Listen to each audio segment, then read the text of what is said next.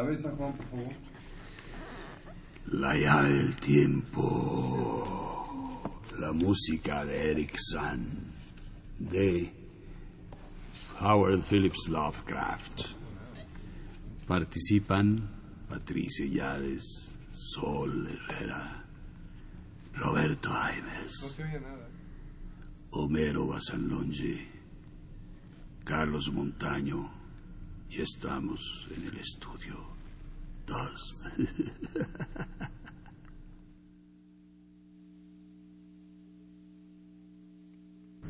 El Consejo Nacional para la Cultura y las Artes y Radio Universidad presentan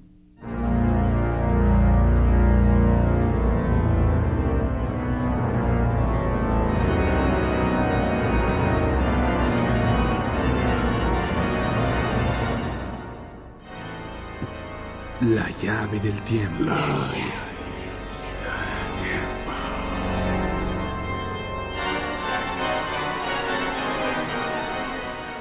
La clave del tiempo. Clave del tiempo, la clave del tiempo.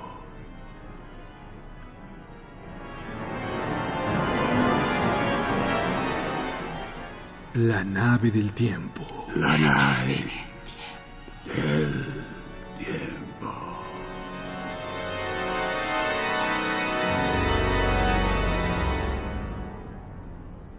ave del tiempo. La del tiempo, la del tiempo, la del tiempo, del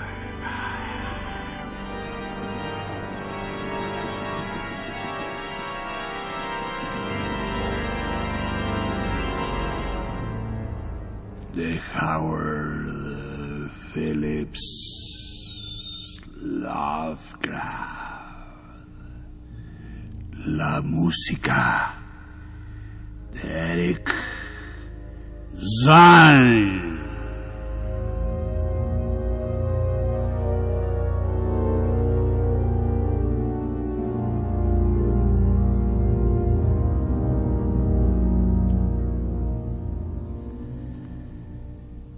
A pesar de haber examinado con gran minuciosidad varios mapas de la ciudad, nunca he vuelto a encontrar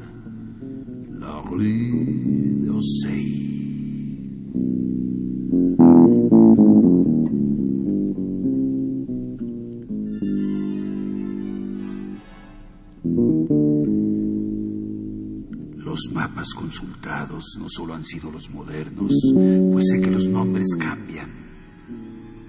Por el contrario, he inspeccionado todas las antigüedades del lugar y explorado personalmente todas las regiones, sea cual fuere su nombre, regiones que pudieran ser o dar a la calle que yo conocí como la Rue d'Orsay.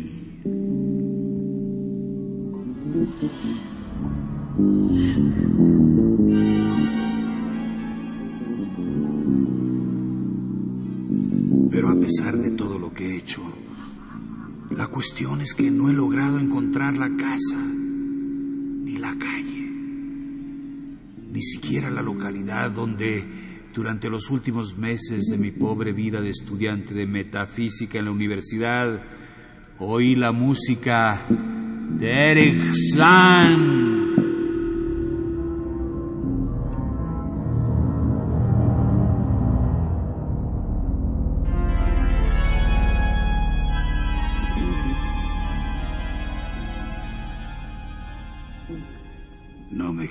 Esta pérdida de memoria, pues mi salud, tanto física como mental, se resintió gravemente a lo largo de mi periodo de residencia en la d'Orsay. Y recuerdo que frecuenté la compañía de los pocos amigos que allí tenía. Pero el hecho de que no pueda encontrar nuevamente lugar es muy singular y extraño, pues hallaba a media hora de camino de la universidad y se distinguía por ciertas peculiaridades que difícilmente puede olvidar alguien que haya estado ahí. Nunca he conocido a nadie que haya visto la Rue d'Orsay.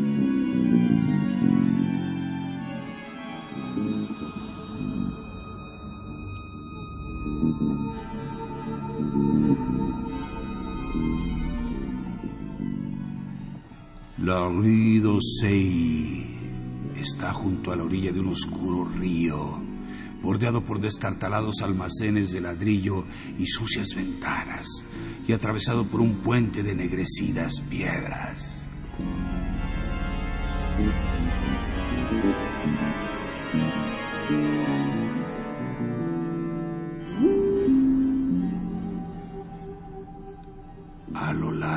Ese río siempre imperan las sombras, como si el humo de las fábricas vecinas ocultara perpetuamente el sol.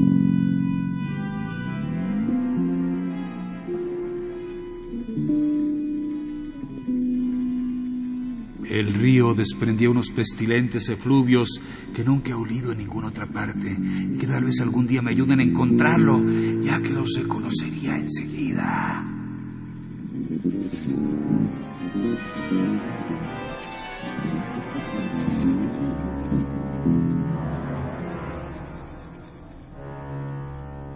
Al otro lado del puente había estrechas calles empedradas con barandillas y después se iniciaba el ascenso, al principio gradual, pero increíblemente empinado cuando se llegaba a la Rue d'Orsay.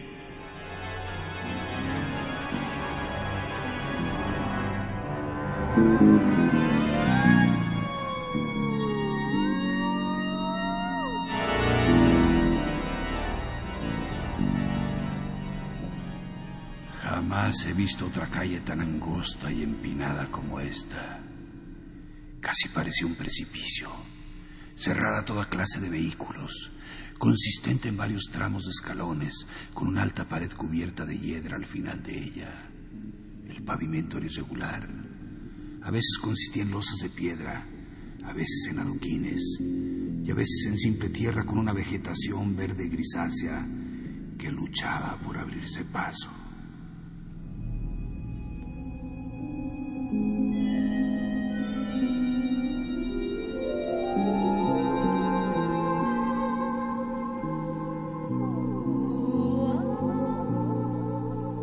Las casas eran altas, con tejado inclinado, increíblemente viejas y arqueadas hacia atrás, hacia adelante o hacia un lado. En un momento dado se veían dos casas, una enfrente de la otra, y las dos inclinadas hacia adelante, que casi se rozaban en un arco por encima de la calle y desde luego impedían el paso de la luz.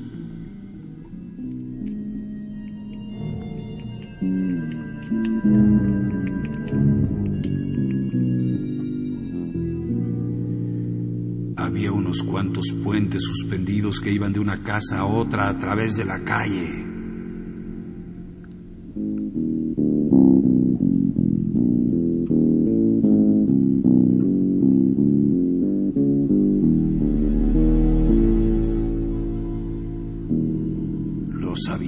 Habitantes de esa calle me impresionaron particularmente. Al principio lo atribuía a su silencio y reticencia, pero después llegué a la conclusión de que se debía a su avanzada edad. No sé cómo se me ocurrió ir a vivir en esa calle, pero no era yo mismo cuando me trasladé allí. Había vivido en muchos sitios pobres, siendo siempre desalojado por falta de dinero, hasta que al fin me instalé en aquella tambaleante casa de la Rue d'Orsay, alquilada por el paralítico Blando. Era la tercera casa a partir del final de la calle y mucho más alta que todas las demás.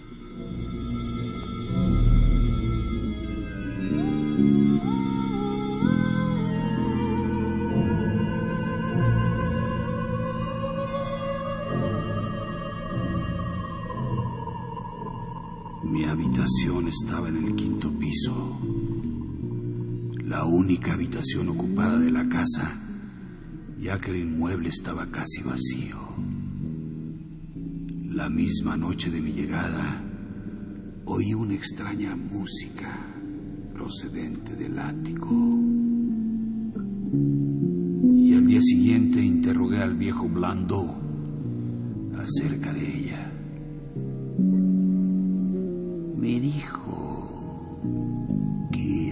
Anciano violinista alemán, un mudo que firmaba con el nombre de Eric Zahn y que tocaba todas las noches en una orquesta de un teatro desconocido para mí, añadiendo que la costumbre que Zahn tenía de tocar después de su regreso del teatro era la razón de que hubiera escogido esa habitación aislada del desván, cuya única ventana era el solo punto de la calle desde el cual se dominaba el panorama que había al otro lado de la pared final.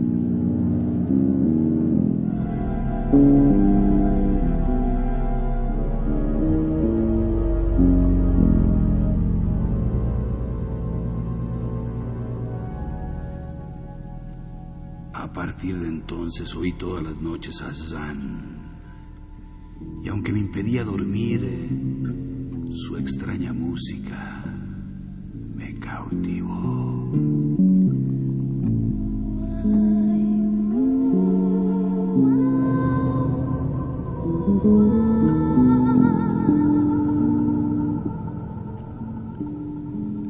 A pesar de que yo no sabía gran cosa respecto al arte musical, observé que ninguna de sus armonías tenía nada que ver en el caso de Zan con la música que yo había oído hasta el momento. Y llegué a la conclusión de que era un compositor dotado de un genio sumamente original. Cuanto más le escuchaba, más me fascinaba. Hasta que al cabo de una semana decidí trabar conocimiento con el anciano.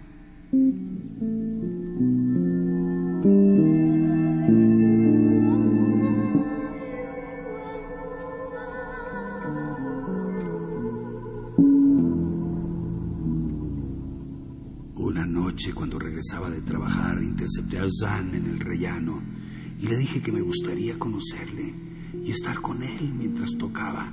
Era una persona baja, delgada y encorvada, con trajes raídos, ojos azules, rostro grotesco como el de un sátiro y casi calvo. Al oír mis primeras palabras dio la impresión de enfadarse y asustarse al mismo tiempo. Sin embargo, mi evidente afabilidad terminó por convencerle y me hizo una seña para que le siguiera por las oscuras y crujientes escaleras que conducían a la guardilla.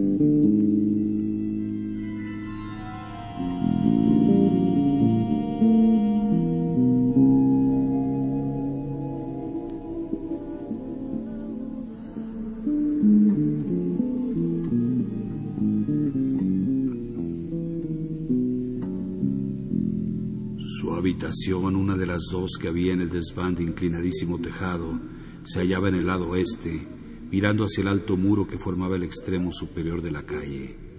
Era muy grande, y lo parecía incluso más por su extraordinaria negligencia y falta de muebles.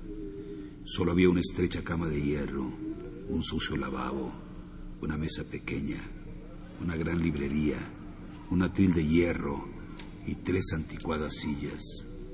Las partituras se amontonaban en desorden por el suelo. Las paredes estaban hechas de tablones desnudos y probablemente nunca habían sido recubiertas de yeso. Por otra parte, la abundancia de polvo y telarañas hacía que el lugar pareciera más desierto que habitado. Evidentemente, el mundo de belleza de Erich Zahn se hallaba en algún lejano universo de la imaginación.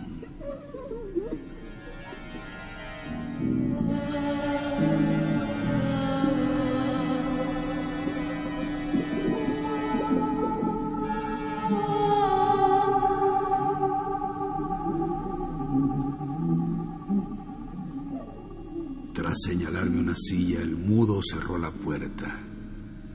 Corrió el gran cerrojo de madera y encendió una vela para sumar a la que llevaba consigo. Después extrajo el violín del estuche deteriorado por el tiempo y cogiéndolo, Se sentó en la silla menos incómoda. No utilizó el atril, sino que sin preguntarme lo que quería oír y tocando de memoria, me cautivó más de una hora con melodías que yo no había escuchado jamás. Melodías que debían de nacer de su propia inspiración.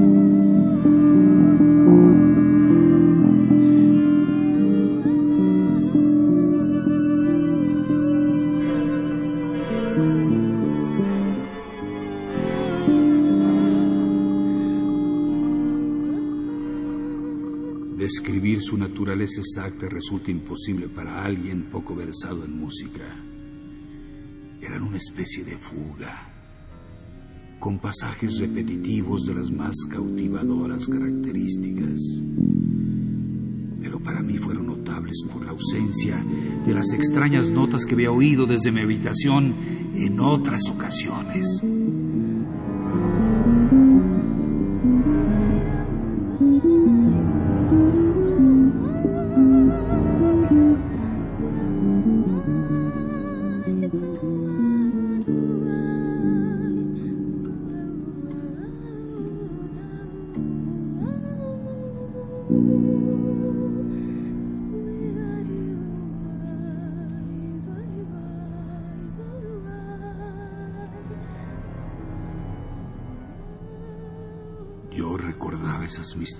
Notas y las tarareaba y silbaba a menudo. Así que cuando el artista dejó finalmente su arco, le pedí que interpretara algunas para mí.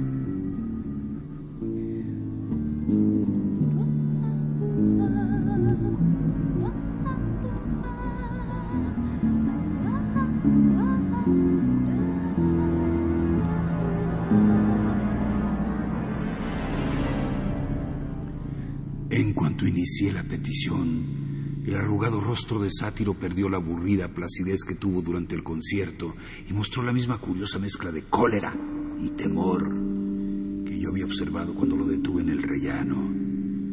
En el primer momento me sentí inclinado a utilizar la persuasión, ya que daba poca importancia a los caprichos de la senilidad. E incluso traté de animarle silbando algunas de las melodías que había oído la noche anterior.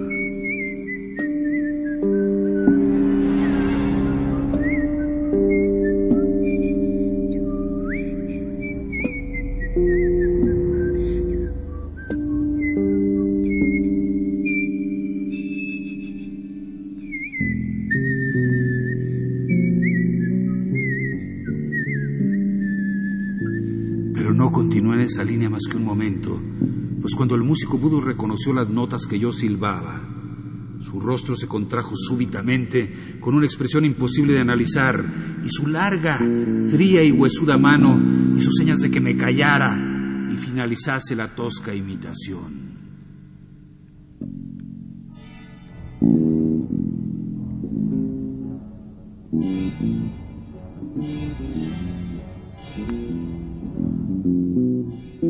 Al hacerlo reforzó su excentricidad con una inquieta mirada hacia la única ventana, como si temiera sorprender a un intruso. Una mirada doblemente absurda si se tiene en cuenta que la buhardilla estaba muy por encima de todos los tejados vecinos y esta ventana era el único punto de la empinada calle desde donde, tal como me había dicho el portero, se veía el otro lado de la pared que ponía fin a la misma. La mirada del anciano me hizo recordar el comentario de Blandó y un cierto capricho impulsó a desear contemplar el amplio panorama de tejados iluminados por la luna y luces de la ciudad que se extendían al otro lado de la colina y que entre todos los habitantes del arroyo Sei solo aquel amargado músico podía ver.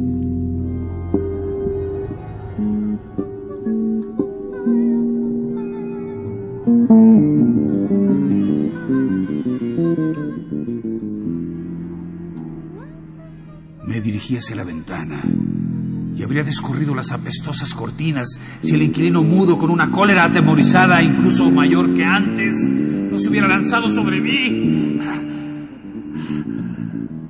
Esta vez Me señaló la puerta con un movimiento de cabeza y trató nerviosamente de arrastrarme hacia ella con ambas manos.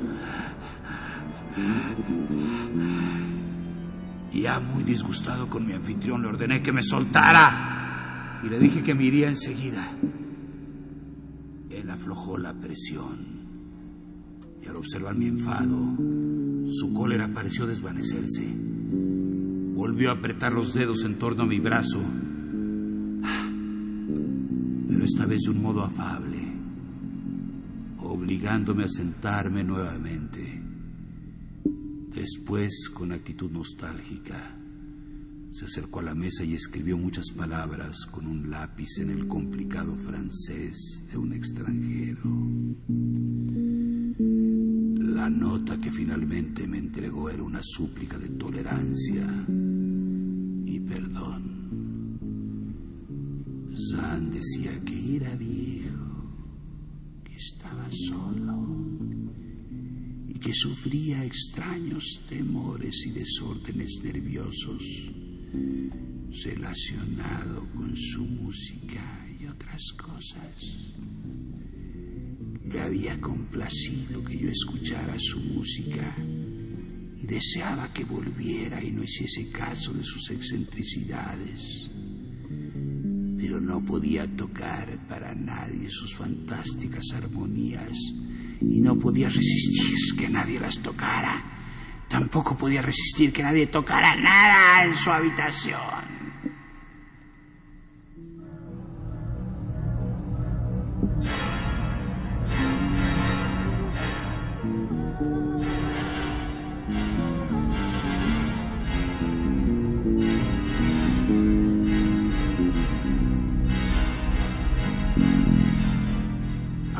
Nuestra charla en el rellano nos enteró de que yo le oía tocar desde mi habitación. Y ahora me preguntaba si no podría lograr que Blandó me trasladara a una habitación inferior desde donde no pudiera oírle por la noche. Decía que yo pagaría la diferencia que él pagaría.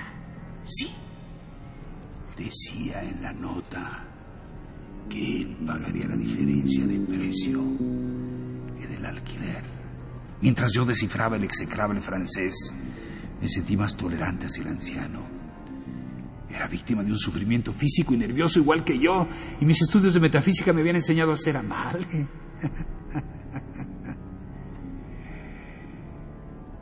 En medio del silencio reinante, se oyó un ligero ruido junto a la ventana.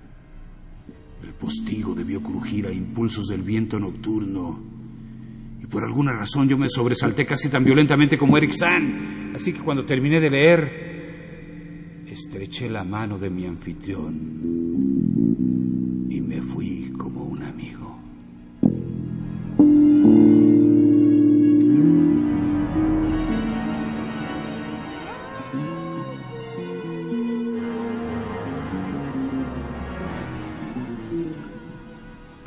siguiente, Blando me dio una habitación más cara en el tercer piso, entre los apartamentos de un anciano prestamista y la habitación de un respetable tapicero. En el cuarto piso no había nadie. No transcurrió mucho tiempo antes de que descubriera que el deseo de compañía mostrado por Zan no era tan grande como había parecido mientras me persuadía a trasladarme a otro piso.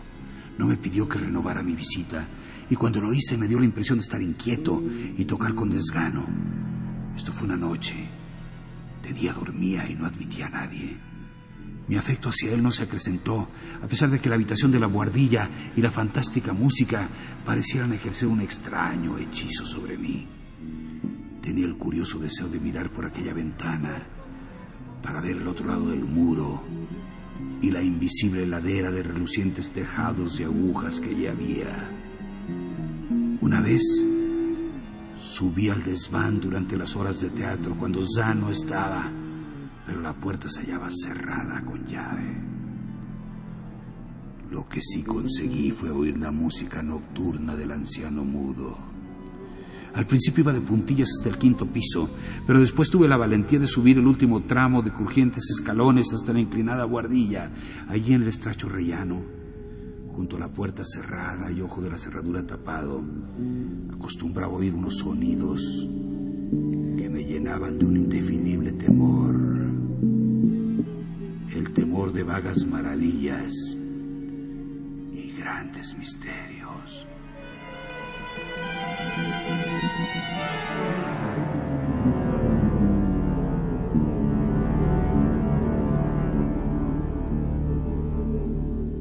Es que los sonidos fueran espantosos, pues no lo eran. Pero poseían ciertas vibraciones sugerentes de algo ajeno a esta tierra. Y ciertos intervalos asumían unas características sinfónicas que yo apenas podía concebir como el resultado de un solo músico. Indudablemente Eric San era un genio de singulares facultades. A medida que transcurrían las semanas, la música se hacía más extraña el anciano músico adquiría un aspecto cada vez más macilento que daba lástima de ver. Ahora se negaba a admitirme en su desván a la hora que fuera y me rehuía siempre que nos encontrábamos en la escalera.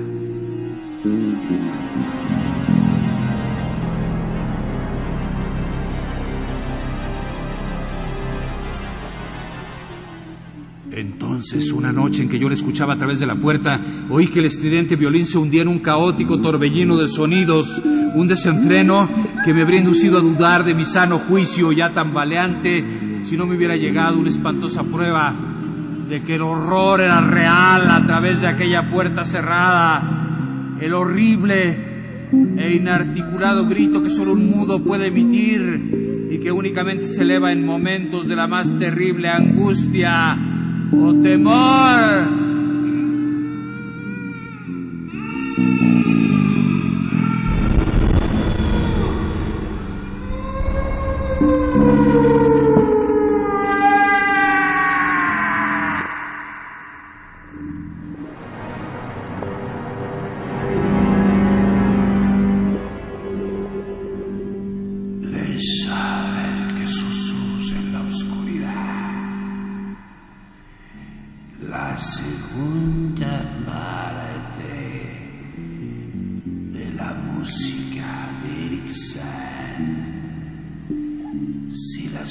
Ofreceremos en el próximo programa de esta serie dedicada al maestro del horror. Howard Phillips Lovecraft. No dejen de velar con nosotros el misterio que encierra la música de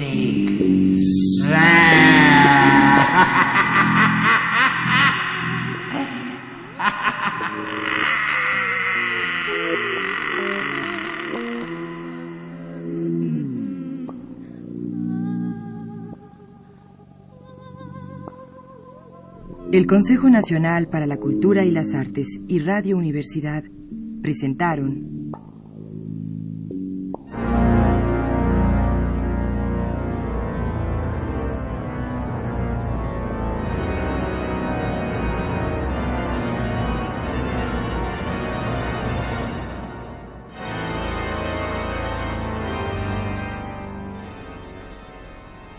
La llave del tiempo.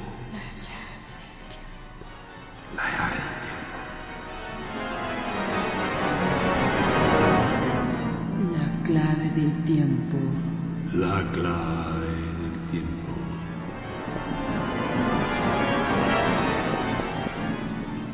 La nave del tiempo.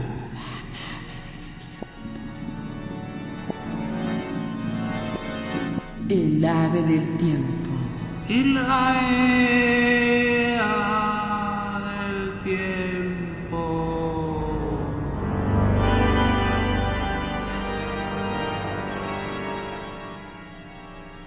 Narración, producción y dirección. Juan López Montezuma. Cantando Sol Herrera. Musicalización, Roberto Aimes. Realización técnica Carlos Montaño. Locutora Patricia Illares. Locutor Homero Bazán Longi.